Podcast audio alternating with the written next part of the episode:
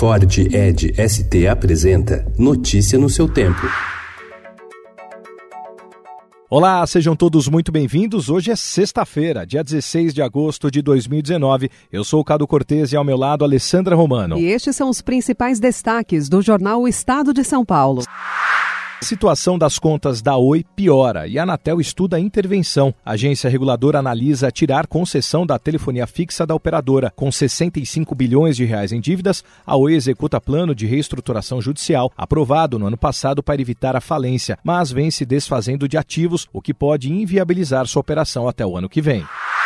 Deputados de pelo menos quatro partidos, entidades de classe, o ministro Sérgio Moro, querem que o presidente Jair Bolsonaro vete trechos do texto aprovado pela Câmara que endurece punição a juízes e procuradores por abuso de autoridade. O projeto é visto como reação à Operação Lava Jato. O governo estuda modificações em dez artigos.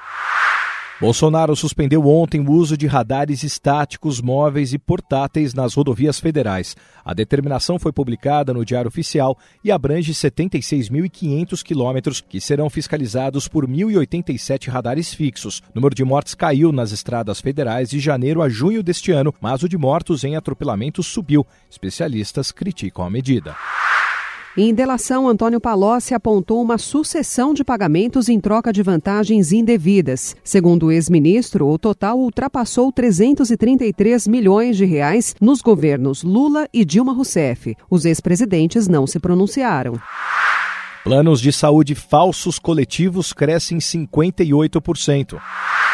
Movimentação militar no estádio esportivo na cidade de Shenzhen, na China, perto da divisa com Hong Kong, preocupa o Departamento de Estado dos Estados Unidos, que manifestou receio de que homens sejam enviados para conter protestos.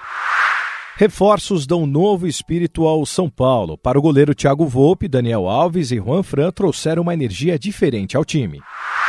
Fim de semana do patrimônio. Prédios históricos de São Paulo, como o Palácio do Comércio, abrem ao público para a Jornada do Patrimônio. Notícia no seu tempo. É um oferecimento de Ford Edge ST, o SUV que coloca performance na sua rotina até na hora de você se informar.